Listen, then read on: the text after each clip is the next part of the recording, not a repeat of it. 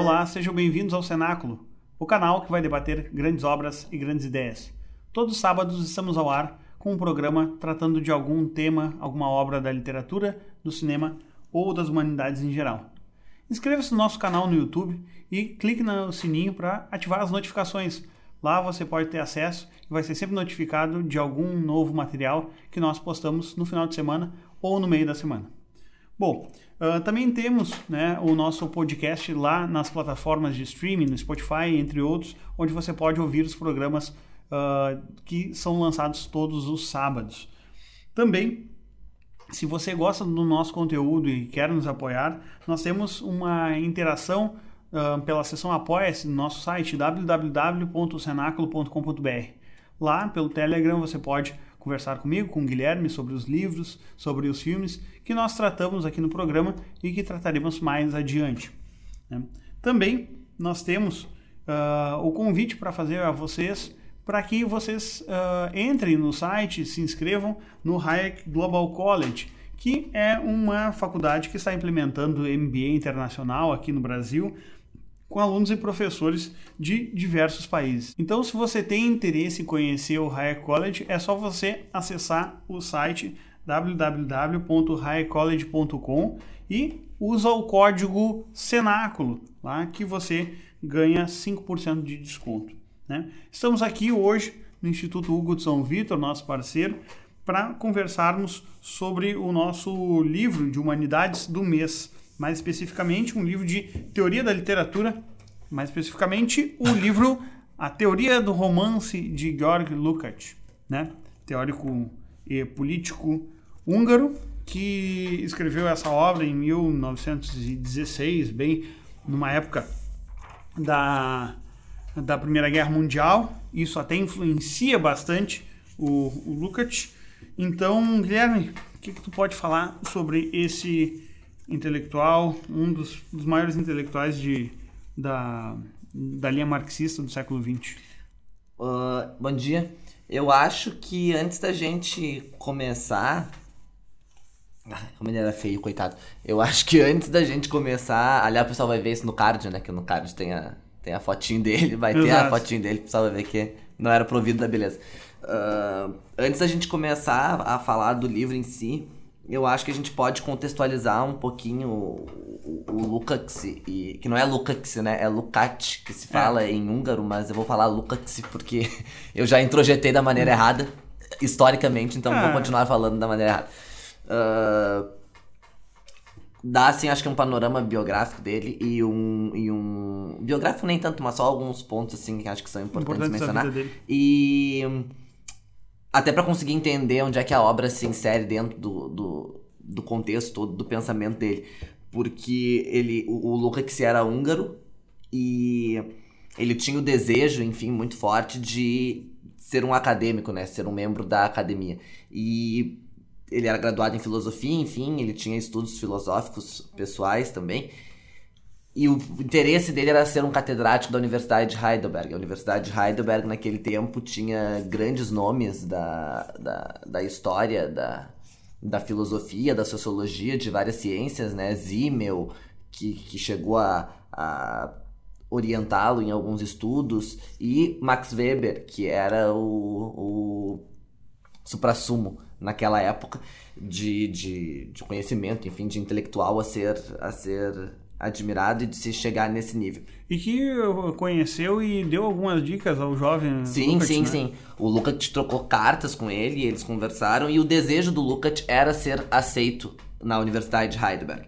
Para ser aceito na universidade, ele teria que escrever uma tese, ou ele teria que apresentar algum trabalho. Uh, desde cedo, o Lukács se interessou por a questão, não vou dizer assim de arte, mas de filosofia estética, digamos assim, numa acepção mais ampla. E foi esse trabalho que ele chegou a apresentar, o, o primeiro livro dele, que inclusive é, é, publicado, que também é sobre forma artística, uh, chegou a ser apresentado. A alma e as formas. A, as formas e a alma, as acho formas é. e a alma. Uh, tem durante, uma edição. Durante muito tempo não, não tinha isso disponível em língua portuguesa. Há pouco tempo, Sim. acho que a editora Autêntica lançou isso aí. O, esse livro, né? A obra dele não é toda, não é toda traduzida em português. Sim, Até sim. hoje tem, ele tem uma obra vasta, então muita coisa não tem. Então esse livro, As Formas e a Alma, ele chegou a apresentar como uma espécie de, de tese para ser aceito na, na universidade e ele não foi. Aquilo foi rejeitado. O projeto seguinte dele seria escrever um livro sobre. Isso é mais ou menos também contado nessa edição aqui. Tem um pós-fácil do tradutor, e isso não é. não é O, o pós-fácil não foca nisso, mas tem alguns trechos da correspondência dele com o Weber na transcrição do pós-fácil, dessa edição da 34.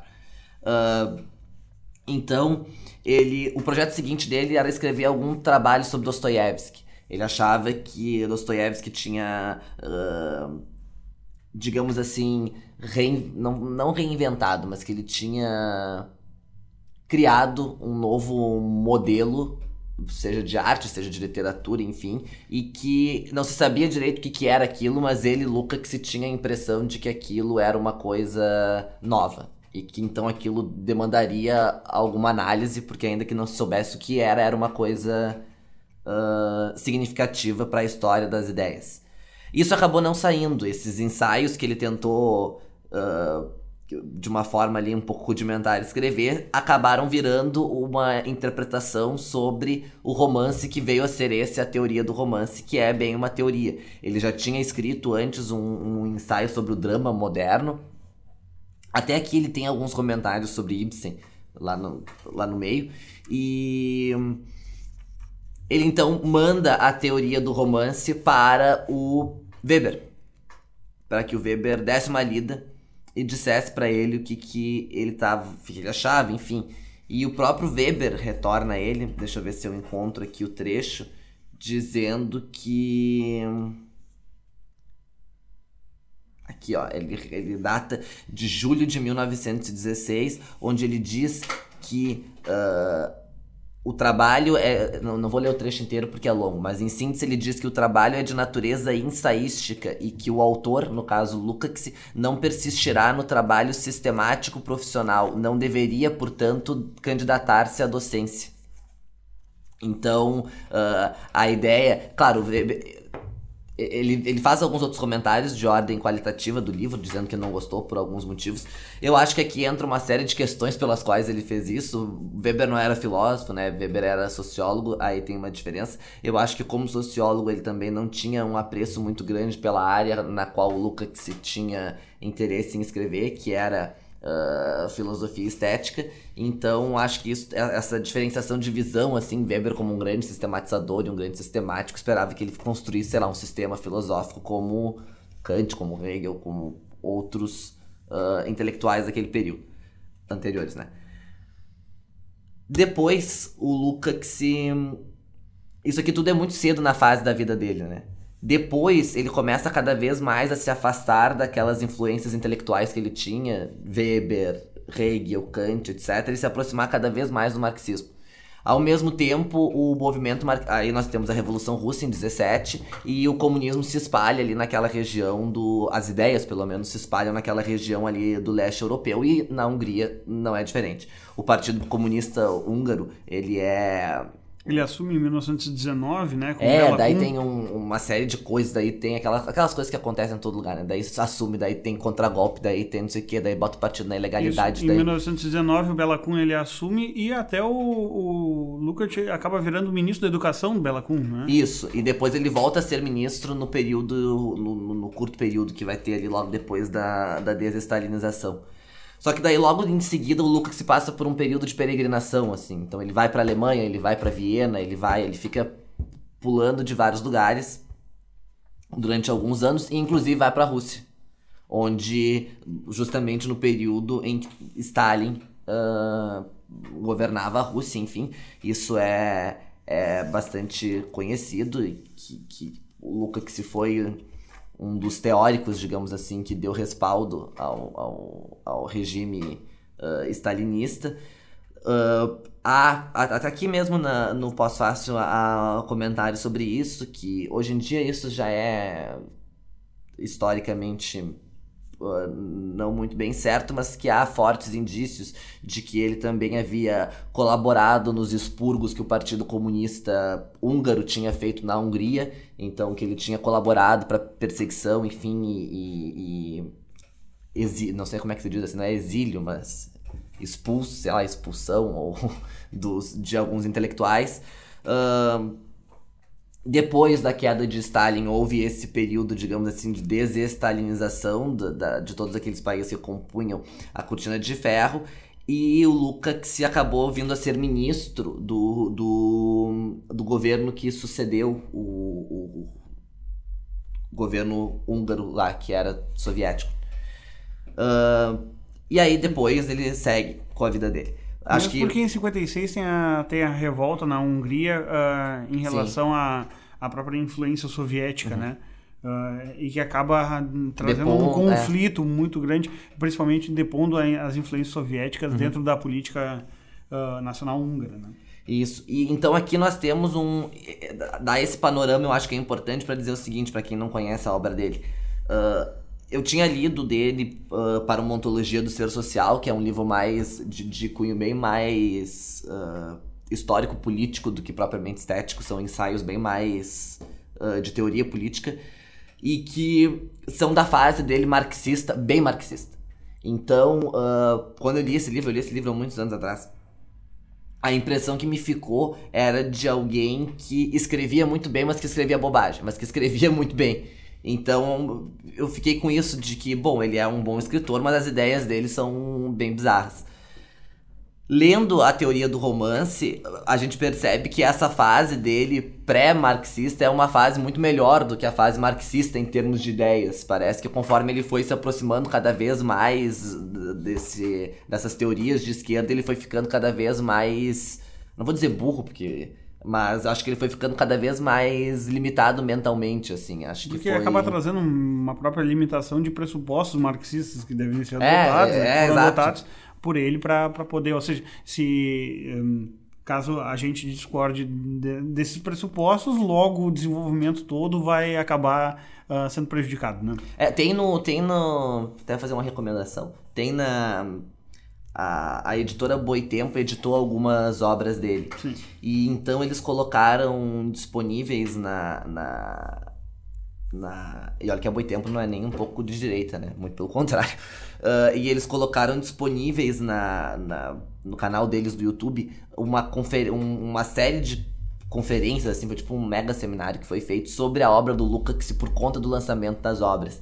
E aí tem uma, uma, uma palestra, tem umas duas horas e meia por aí, onde há um trecho dessa palestra em que a professora da USP que está palestrando, ela coloca vários trechos assim da obra pós Uh, aproximação dele com o marxismo, onde se percebe ali que era uma. E daí não. Ela até diz: ah, vamos conceder o benefício da dúvida, não sabemos se isso foi. Uh, voluntário dele ou se isso foi uma imposição externa, mas que há vários trechos da obra dele onde se percebe assim que há um afunilamento do pensamento para se dizer aquilo que se quer que seja dito. Tá? A gente não uhum. sabe se isso é por uma censura externa ou se ele próprio uhum. se autocensurou e quis fazer isso dessa forma. Então, eu acredito que essas obras da primeira fase da, da, da vida dele, entre as quais está a teoria do romance, que é o que nós vamos comentar hoje, acabe sendo aquelas obras que vão ficar como, como um valor em si mesmas pro resto do pro resto do tempo. Aqui a gente percebe que há, e daí nisso a gente já vai entrando, o livro é bastante denso, bastante denso mesmo. Muito. Então nós vamos acabar aqui fazendo mais, eu acho que traçando linhas gerais, assim, apresentando a ideia e o porquê que ele defende essa ideia. e aí quem tiver interesse depois, leia o livro, é bom, o livro é bem curto, ele não é desse tamanho, ele tem 150 páginas, só o resto tudo é é, pós-fácil. Pós-fácil, notas, etc. E é um livro, e é muito gostoso de ler, ele escreve muito bem e as ideias dele são muito interessantes. E aqui nesse livro a gente percebe que ele tem, inclusive no próprio prefácio, ele faz uma espécie de meia-culpa dizendo isso, né? Que ele não uhum. tinha ainda se aproximado das ideias marxistas e que, portanto, algumas coisas teriam que ser revistas se ele fosse uh, rever o livro uh, posteriormente. Mas aqui a gente percebe que ele tem, eu pelo menos percebo isso quando li, uh, ele tem duas coisas bem fortes, assim, e eu acho que essas duas, essas duas visões que ele tem acabam permeando o livro inteiro. Eu acho que a primeira visão é, ele tem pressupostos estéticos muito próximos aos de Kant. Ele tem aqui uma visão muito kantiana a respeito da filosofia estética. Ao mesmo tempo que ele tem uma visão uh, de filosofia ou uma visão de teoria da história muito hegeliana. Ele tem essa visão de, de filosofia da história e de manifestação do espírito na história e de como essas sucessivas fases vão se dar muito presente. E eu acho que essa união acaba fazendo com que ele tenha a visão que ele tem a respeito da teoria que ele apresenta. Uhum. Porque a partir do momento que tu tem essa visão de sobressaltos e de, e de, e de eh, etapas históricas posteriores que de uma forma ou de outra acabam suplantando etapas históricas anteriores, não deixa de ser um pouco essa visão que ele tem, né? O romance Sim. como uhum. uma coisa que vem e que acabou com o que estava antes e que talvez. Então, eu acho que isso é interessante de, de comentar, porque fecha com a teoria que ele tem, a gente percebe de fundo, assim, ainda que seja uma teoria estética, há essa uhum. visão de filosofia da história. É, eu como a minha formação na, na área da, da letras, é um, é um texto que, que necessariamente se passa por ele durante a graduação ou em algum outro momento uh, da vida de, de, quem se forma, quem, quem se aprofunda no, no estudo das letras, né? Uh, principalmente na questão da literatura, uh, o romance hoje em dia ele é pré-estabelecido como uma, uma forma uma forma épica, né? Então isso daqui já é letra morta, já é fazer qualquer tipo de uh, de reinvenção quanto a isso. O que se tem, então, para se estabelecer e pensando numa estrutura mais, uh, mais aristotélica, né, que Aristóteles fazia uma subdivisão que acabou, então, depois se expandindo numa, numa subdivisão tripartite, uh, seria da, um, da literatura ser composta por pelo gênero épico, que seria basicamente o gênero narrativo, né, o gênero dramático com o teatro e o gênero lírico com a poesia. Dentro do gênero narrativo, então, durante a época de Aristóteles, nós temos a, a epopeia, ou seja, a narrativa rimada, narrativa em versos, como o meio representativo né, da, do, da narração em si. Claro que existiam outros modos de narração, mas muito menores, que não são pormenorizados por, por Aristóteles. Uh, mas se percebe que um, em algum momento do final da Idade Média, né, é, início da Idade Moderna, se estabelece, se ganha forma um novo gênero que provém desse, desse gênero uh, da epopeia, que permanece como um gênero épico, mas que se transforma em, por, por inúmeros aspectos e vai se resultar no romance em si. Uh, alguns uh, se questionam qual seria o primeiro romance, tem a ideia de que talvez tenha sido uh, o romance picaresco espanhol, principalmente o Lazarillo de Tormes, depois melhorado, expandido e, e, potencializado em sua, em sua bem execução com o, o Don Quixote de Miguel de Cervantes. Muito então, boa execução. Muito boa execução, por sinal. Uh, então a gente percebe que ali começa essa ascensão do romance, já citando o, o livro do Ian Watt. E daí o, o Lukács, ele começa já nessa primeira parte, né, que nós, uh, que ele vai chamar de as formas da grande épica em sua relação com o caráter fechado ou problemático da cultura como um todo. Né? Acho que aqui existe um é um o próprio título é um pequeno resumo daquilo que uhum. ele uh, se propõe a colocar, começando falando sobre as culturas fechadas. Ele vai fazer uma, uma diferenciação e daí uh, se se encaixa bastante essa visão hegeliana e filosófico histórica que ele coloca uh, estabelecendo as diferenças de relação. Ele acaba fazendo primeiro umas diferenças de relação entre a tragédia e a épica. Ele, de uma forma bastante.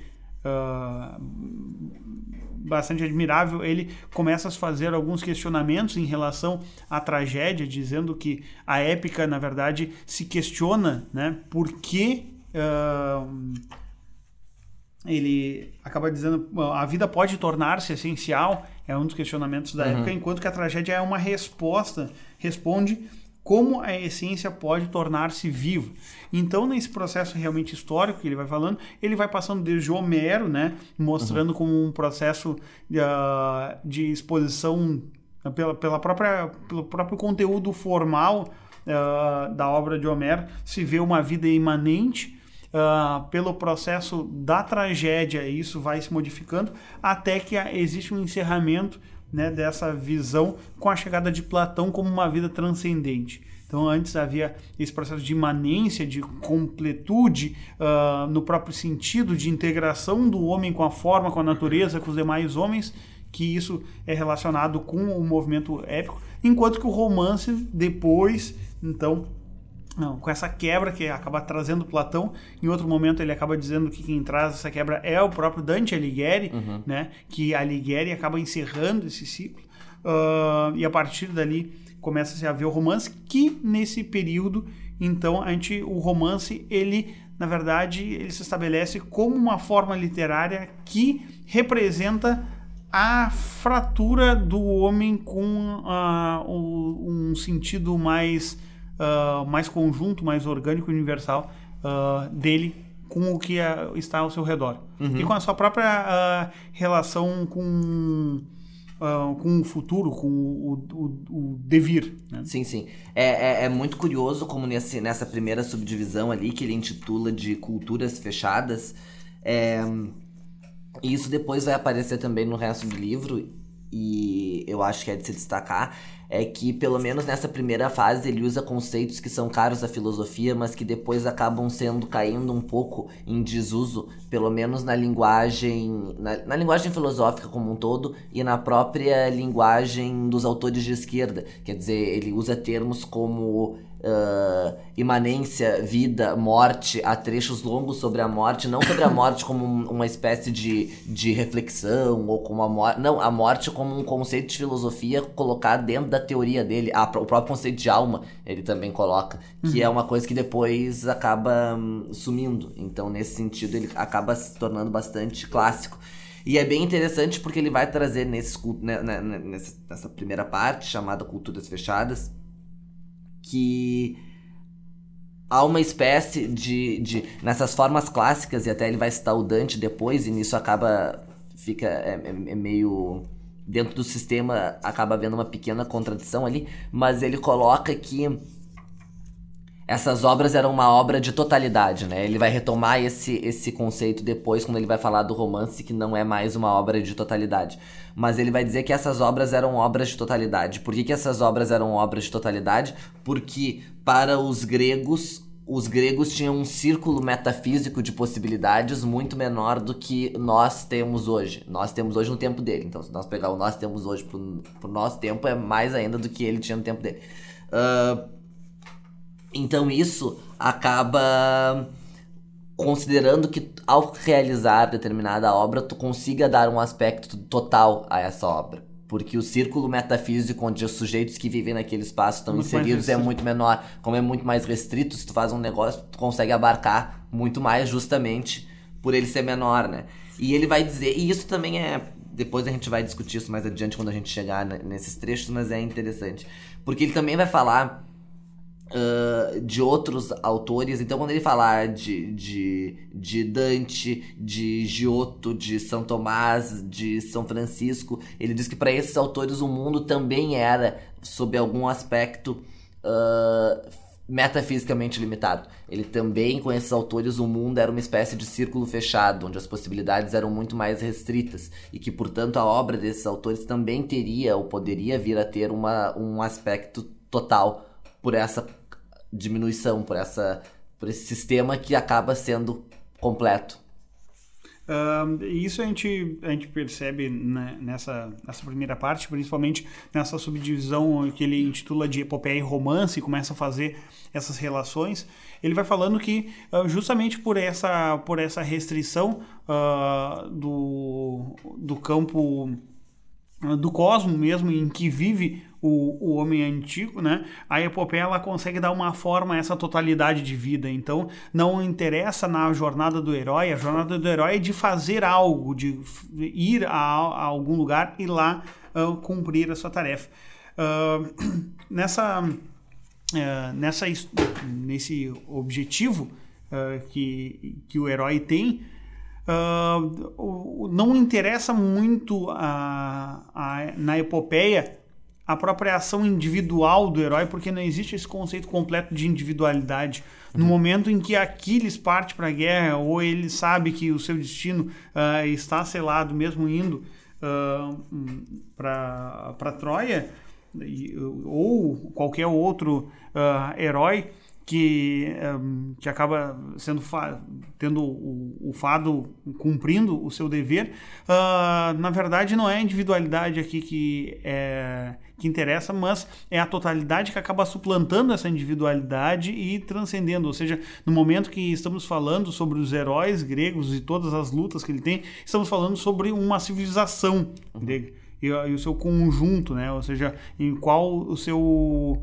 uh, o seu próprio sentido na forma literária da uhum. epopeia mesmo. Ou seja, uh, o, o, personagem principal de Homero não são os protagonistas da história, e sim o povo grego em si, uhum. né? que é representado ali a partir desses heróis que conseguem abarcar uma totalidade. Enquanto que no romance, por mais que nós tenhamos certos personagens que sejam uh, profundamente característicos ou que, uh, que se estabeleçam como figuras importantes, como Dom Juan, Dom Quixote, Fausto, que são grandes representantes né, de algum aspecto, a gente vê que ele representa algum aspecto da modernidade, lembrando um pouco lá o livro do Noica, que vai mostrar, ele vai representar alguma deficiência, alguma doença do espírito contemporâneo, mas não o espírito contemporâneo completamente, porque é impossível de abarcar isso, justamente por esse rompimento, esse uh, extravasamento de, de complexidades que existe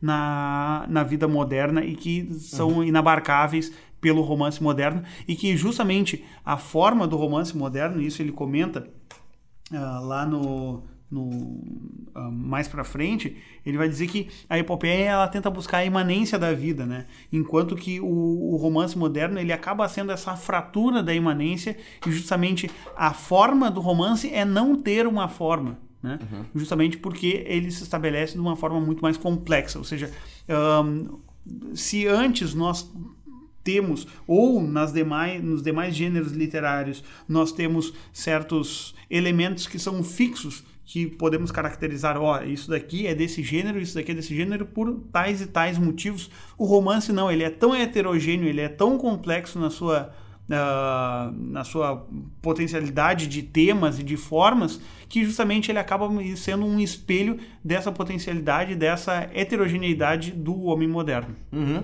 Porque hum, o que acontece quando tu tem isso em termos sociais, né? Quando tu tem uma possibilidades muito fechadas ou um estreitamento dessas possibilidades, tu já sabe que a tua vida vai seguir por dois ou três caminhos, porque são as únicas coisas que tu consegue ou que tu poderia fazer. Quando tu não tem isso, o teu leque fica muito maior e, portanto, as tuas opções são muito maiores, as tuas oportunidades são muito maiores, as tuas chances são muito maiores.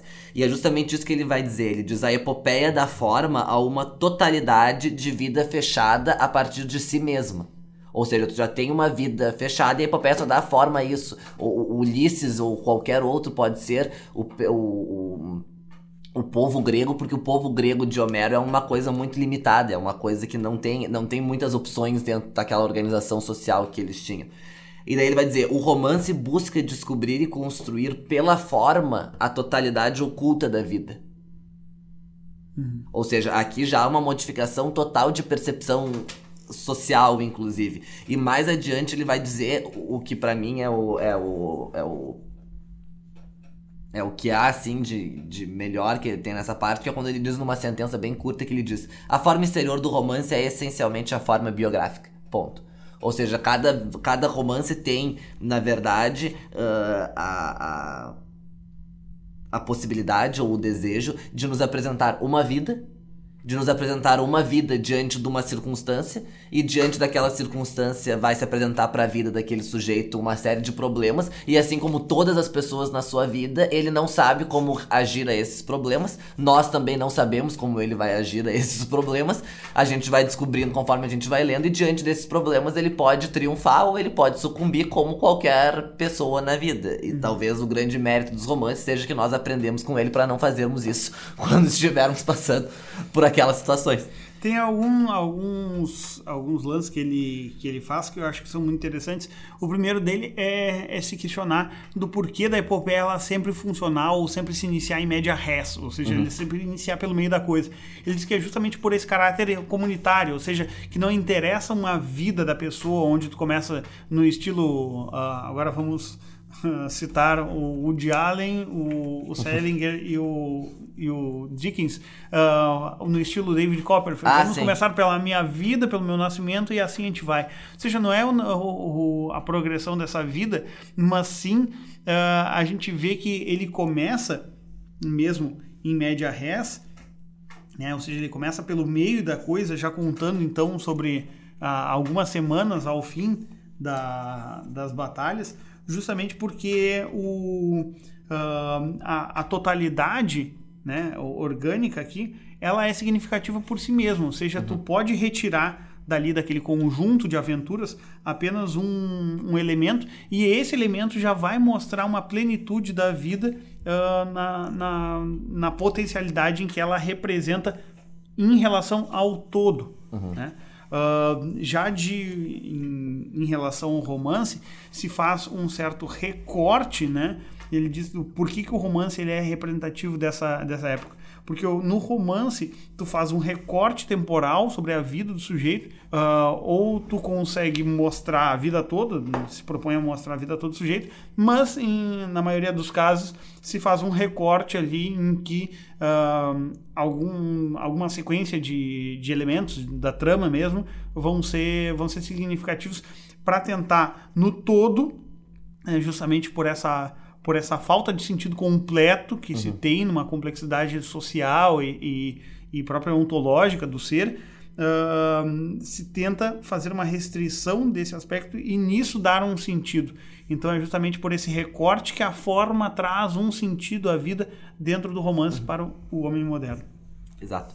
É, ele depois uh, nós temos a segunda parte. A segundo capítulo. O, o, segundo grande capítulo. Como é a forma ensaística, pode-se dizer que são dois grandes ensaios, né? Exato. Mas a, a, segunda parte, que seria essa parte, uh, ensaio de uma tipologia da forma romanesca. Que é menos pesado, né? Menos filosófico. É, menos, é bem menos filosófico. Aqui ele vai falar basicamente sobre dois conceitos, digamos assim, que seria o conceito do idealismo abstrato, que é onde ele vai trazer algumas questões sobre forma, mas não só sobre forma, sobre sobre como Uh, é, é, meio complicado, né? Mas talvez assim, acho que talvez a forma mais simples de dizer isso seria a filosofia por trás do romance, seria esse idealismo abstrato, quer dizer, o Dom Quixote, qual é a filosofia que existe por trás do Dom Quixote?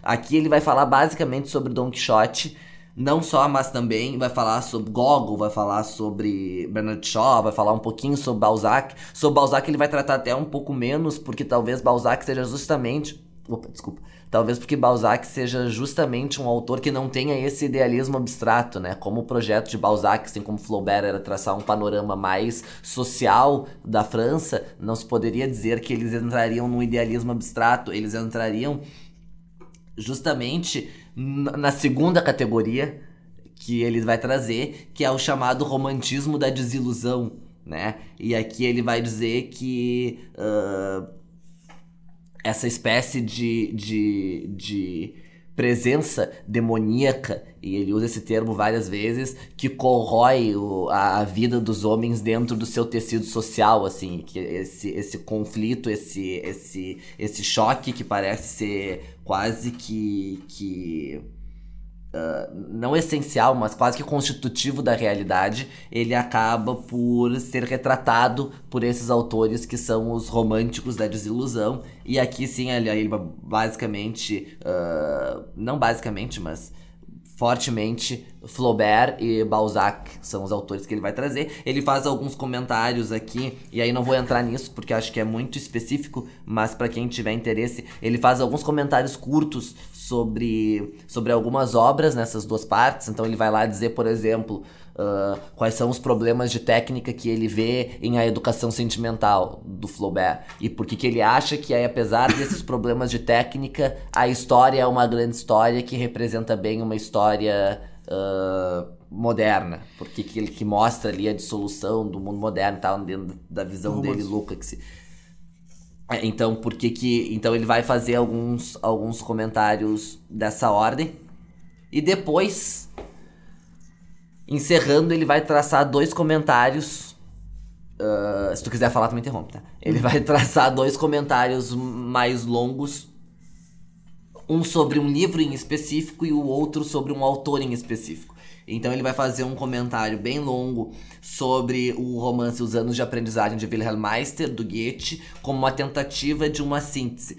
Porque os anos de aprendizado de Wilhelm Meister, uh, na visão dele, Lukács, eles são uma tentativa do Goethe de criar uh, um mundo ou uma, ou uma estrutura que seja. Uh, que tenha pelo menos ainda essa pretensão de ser algo mais total. Ali nós temos uma. que acaba sendo falha, ele mesmo diz isso em alguns momentos, que é uma tentativa que, que acabou fracassando nesse aspecto, não em outros, na visão dele mas é uma tentativa de síntese porque dentro de si, uh, os anos de aprendizado de Wilhelm Meister, justamente por ser talvez o primeiro, né, romance de formação, assim, o que, o que, o que é o que inaugura, é o que né? inaugura, né, o romance de formação, ele te dá um panorama amplo daquela, daquela, daquele cidadão que está sendo formado, no caso Wilhelm Meister. A gente vai uhum. ter a passagem de 10 anos, eu acho que é, né, da vida do Wilhelm Meister e dentro desse período a gente vai ter uma, uma espécie de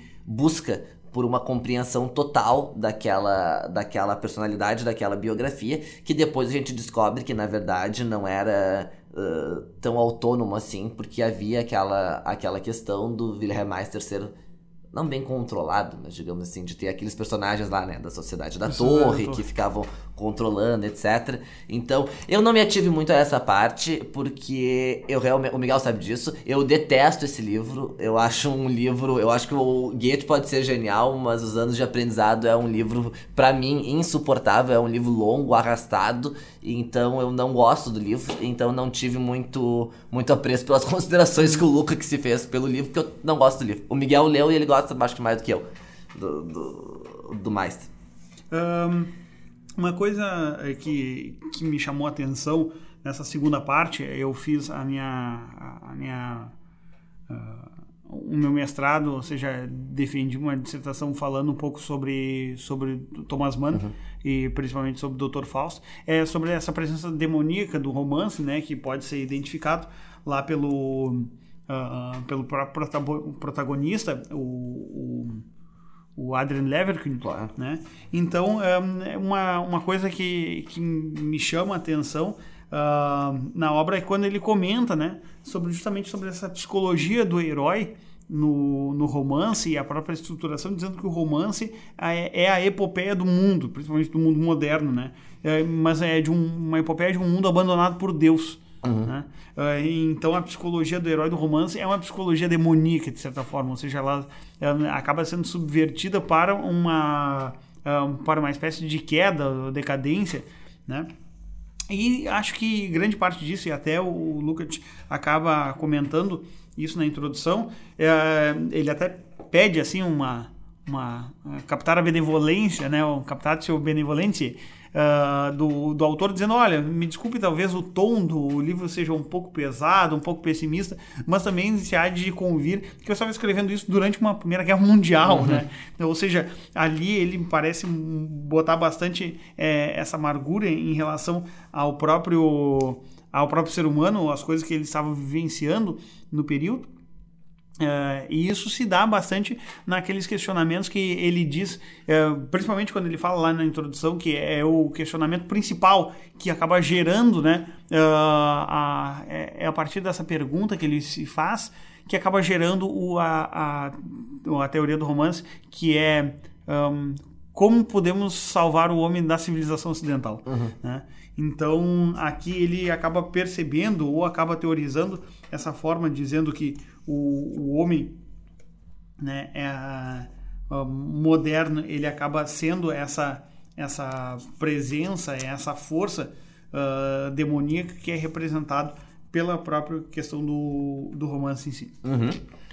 Depois, de, de, e aí ele encerra o livro fazendo algum, alguns breves comentários sobre Tolstói, né? E ele vai falar sobre Tolstói e essa, aquilo que ele vai chamar de extrapolação dos limites da vida social, onde ele vai colocar as questões de que dentro do tecido social, tal como posto, digamos assim, que Tolstói foi aquele que, que uh, levou as coisas para além, digamos assim, que questionou aquela estrutura que estaria posta. Então ele vai colocar, ah, em Guerra e Paz a gente tem uma série de, de, de contestações de instituições sociais que eram vigentes naquele período. Em Ana Karenina não deixa de ser uma espécie de, de de extrapolação da, da família ou daquele conceito que se tinha de família. E dos questionamentos uh, dos valores morais familiares isso. e burgueses da época. No, no, no Sonata Kreutzer, no Felicidade Conjugal, ele vai trazer a questão do casamento. Do casamento. Então, assim, o, o Lukács vai dizendo que o Tolstói foi esse sujeito que foi,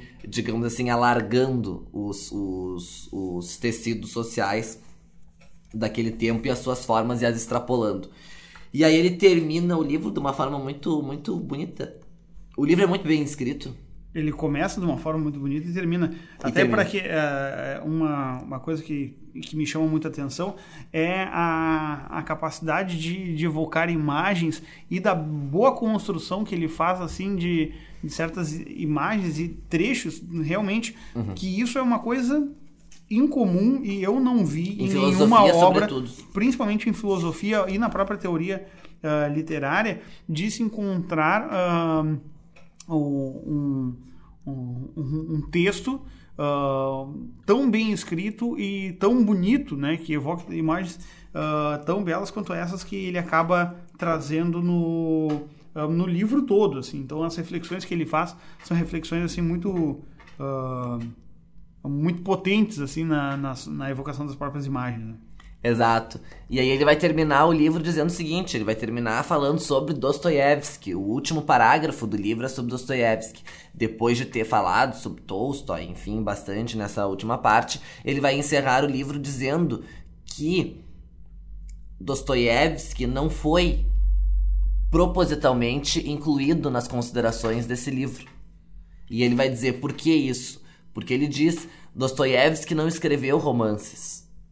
E a intenção configuradora que se evidencia em suas obras nada tem a ver com o romantismo europeu do século XIX. Dostoiévski pertence ao novo mundo. Se ele já é o Homero ou o Dante desse mundo, ainda não saberemos.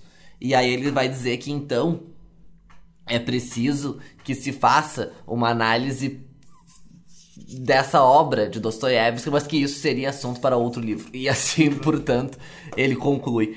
Ah, uma coisa que Ele eu- acaba concluindo de uma forma muito similar ao fim do Crime e Castigo.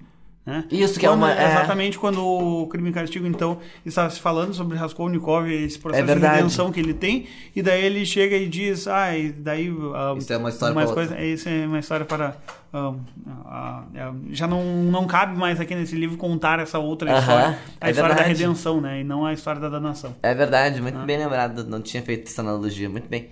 E agora uma coisa que eu acho que é uma pergunta que é válida para se discutir o tema e que eu não, não tenho a resposta, mas que é um, um questionamento que eu faço e daí com isso eu concluo para que as pessoas possam refletir sobre isso.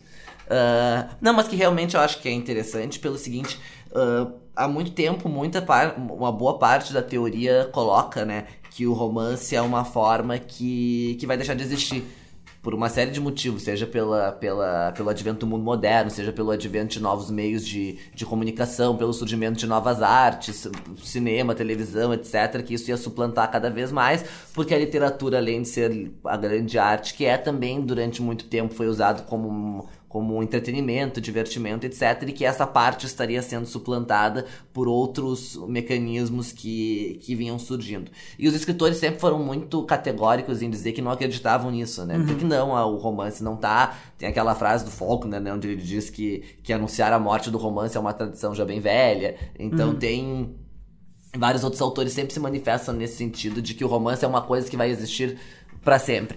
Agora o interessante é, se nós olharmos a teoria, a, se nós olharmos essa, essa colocação a partir da teoria do Lukács, entra aí um critério interessante de análise, porque a, a poesia épica ela surgiu num contexto social X, ela teve seu auge, depois ela teve seu declínio. Na teoria dele, o romance seguiria essa essa seria uma derivação, seria um herdeiro da poesia épica. Então nós temos uma nova configuração social que propicia o surgimento do romance, que tem o seu declínio, nós não sabemos se está no seu declínio ou não, mas enfim, já teve seu ápice, agora está no declínio ou não, não sei. Mas quer dizer, nada impede que se a teoria dele for correta, uma, uma nova configuração social exige uma nova forma de construção artística que não seja mais o romance, né? Exato. Porque a poesia épica não existe mais, ninguém mais faz poema épico Exato. hoje em dia. Então, se a gente olhar a teoria pela. Se a gente olhar a realidade pela teoria dele, pode ser que o romance deixe de existir. Sim.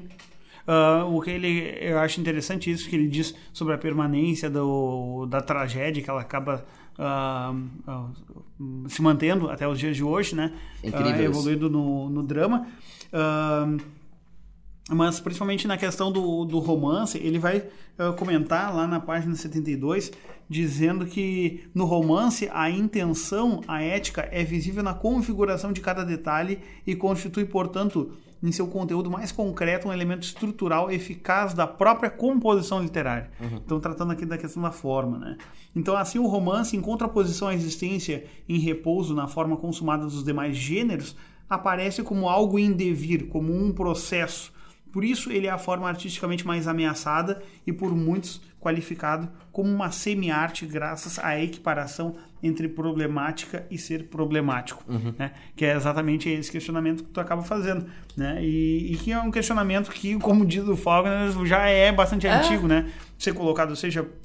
É, mas uh, eu acho que, que cabe essa reflexão, né? Mas de certa forma, acredito que isso é uma das coisas que o, Lukács acaba colocando. O romance ele acaba como ele acaba sendo um elemento de certa forma tão heterogêneo que talvez ele faça certas moldes, ajustes ao longo do tempo, principalmente nos seus aspectos formais. Mas aquele questionamento, né? Que aspectos formais são esses do romance, já que ele é tão amplo nos uhum. seus aspectos formais, né? E acaba Eu, se transformando ao longo do tempo, talvez sem, sem perceber-se, em alguma outra forma que esteja em conjunção, em comunhão com o próprio tempo em si.